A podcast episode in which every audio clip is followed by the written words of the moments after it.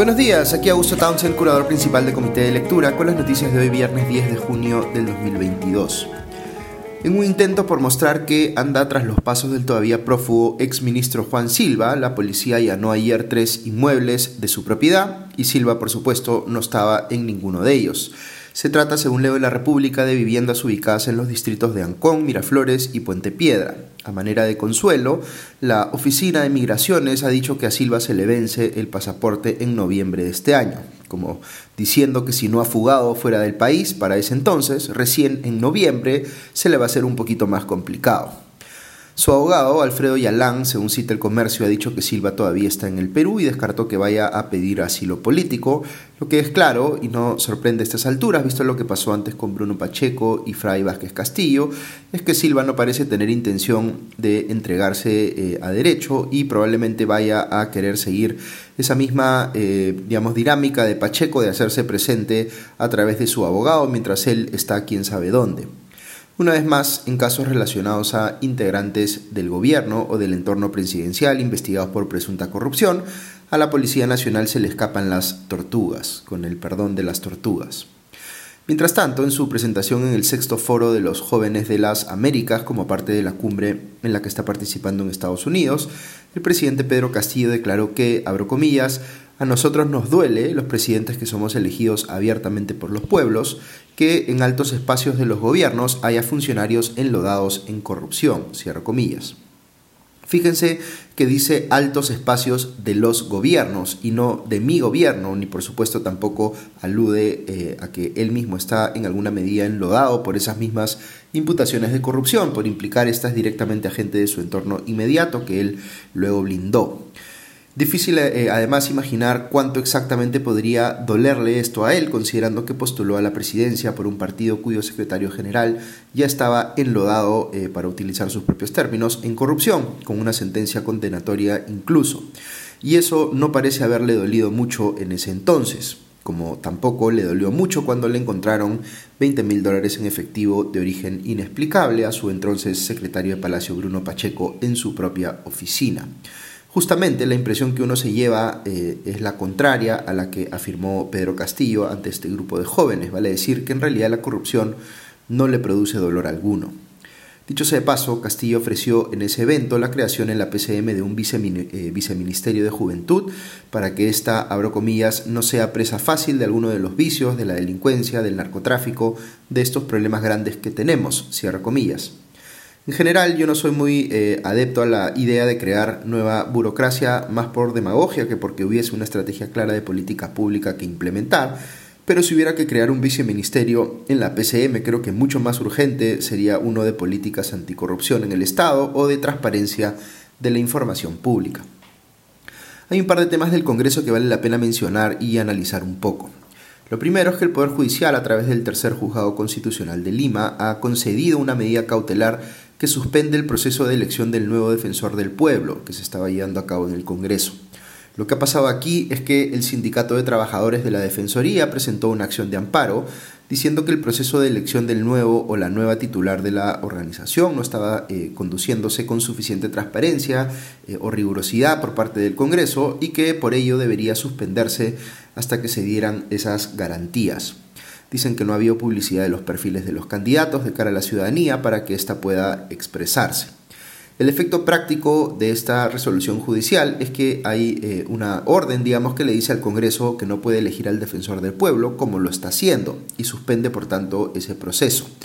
Varios congresistas han salido ya a decir que esto supone una intromisión del Poder Judicial en las competencias del Congreso y que viola la separación de poderes, razón por la cual ellos creen que están en la capacidad de ignorar esa sentencia y seguir con el proceso de elección del defensor del pueblo como si nada hubiese pasado. ¿Quién tiene la razón aquí?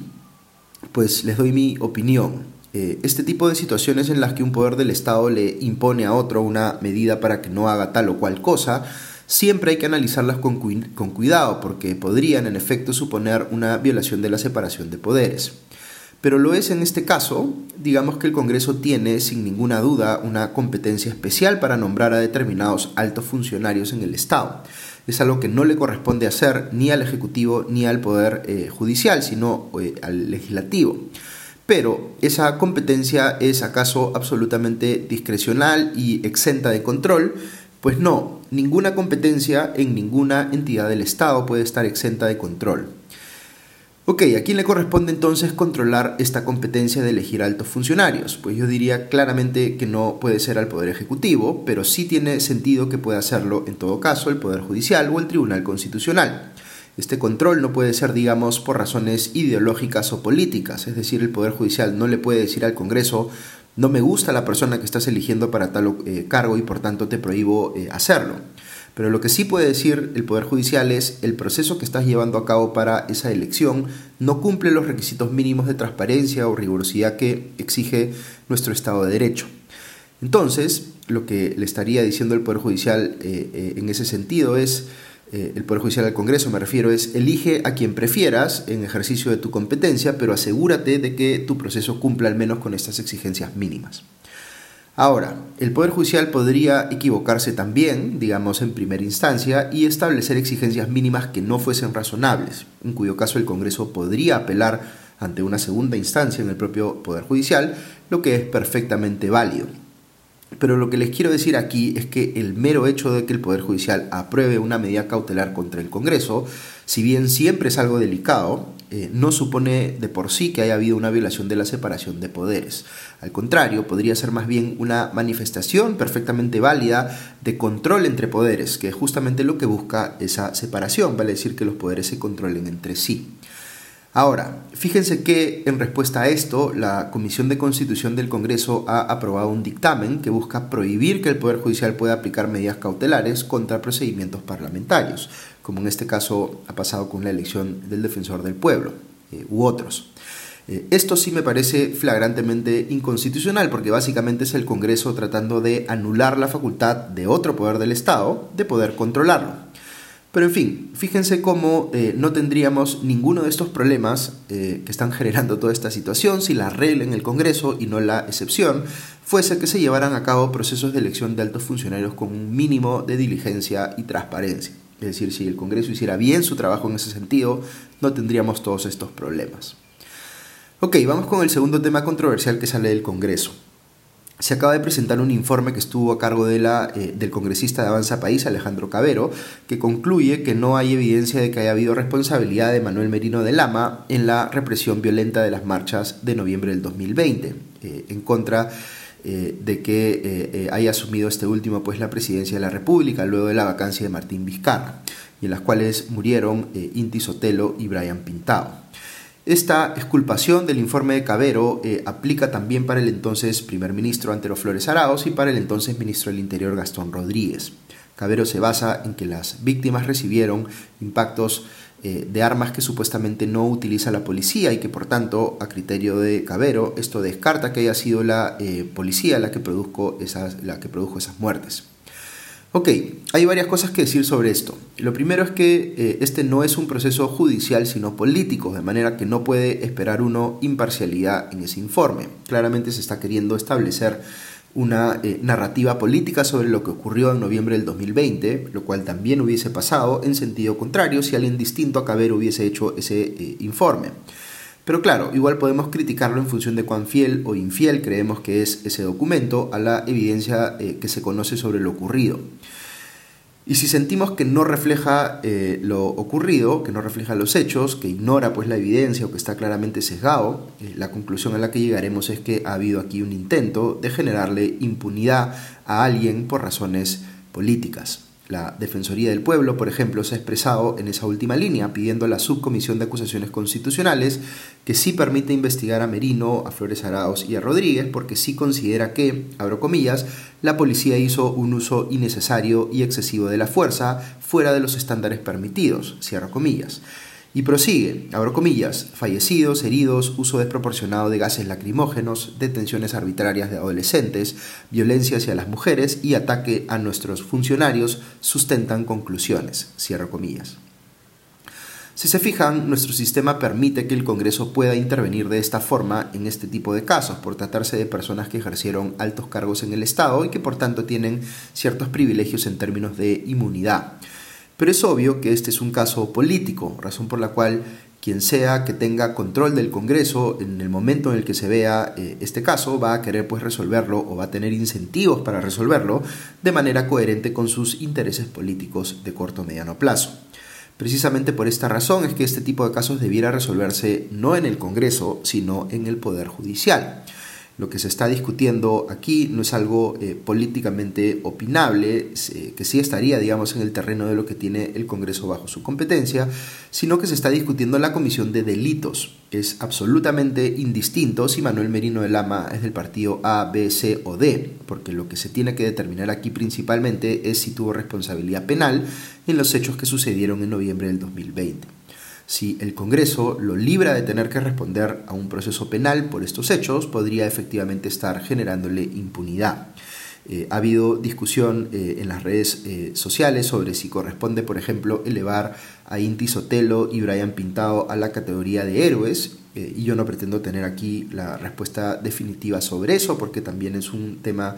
de apreciaciones subjetivas, pero si murieron dos peruanos en una protesta en la que hubo represión eh, policial, sean o no considerados héroes, igual nuestro sistema judicial tiene que hacerle justicia a sus casos. Nadie en el Perú debe morir a causa de alguien más sin que hagamos todos los esfuerzos razonables por saber quién fue el responsable, sobre todo si el responsable pudo haber sido el Estado o las autoridades en ese momento en el gobierno. Eso es lo mínimo que se le debe a las víctimas.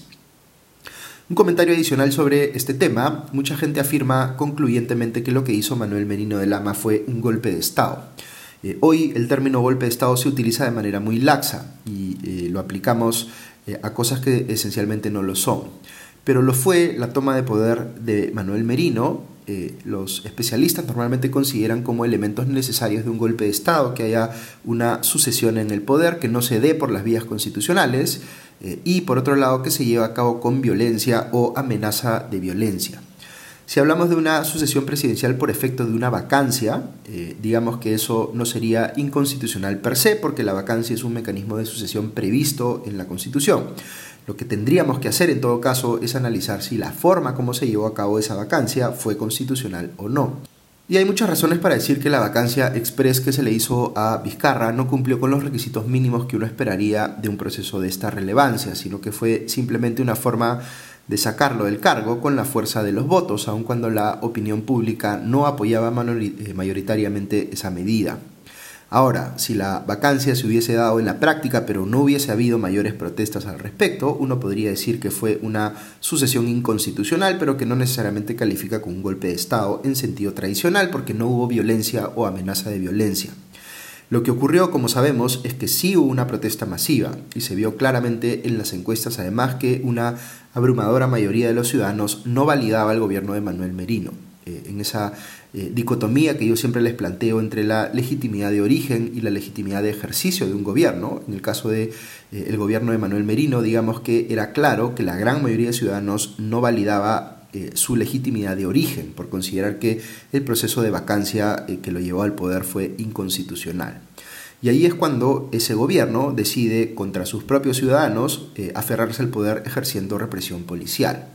Eso suma pues la pieza de violencia o amenaza de violencia que estaba faltando y por tanto creo que sustenta apropiadamente la conclusión de quienes dicen que hubo efectivamente un golpe de Estado en lo que hizo Manuel Merino, no solo por la vacancia en sí, sino por su decisión de hacer valer esa vacancia a punta de represión. Ahí tienen mi opinión sobre este caso, con la cual por supuesto ustedes pueden coincidir o discrepar. Ok, muy rápidamente menciono una última noticia. Veo que eh, el eh, gobierno ha conseguido una tregua de 30 días en torno al conflicto en la mina Las Bambas con la intervención de la nueva ministra de Energía y Minas, Alessandra Herrera. Esto tras 50 días de paralización de la operación minera. Ojalá sea pues verdaderamente un punto de inflexión en la manera tan eh, deficiente como ha venido gestionando el gobierno los conflictos sociales, sobre todo alrededor de la minería. Pero habrá que esperar pues un tiempo más para verlo. Muy bien, eso es todo por hoy. Que tengan un buen día y un buen fin de semana y ya nos escuchamos pronto. Adiós.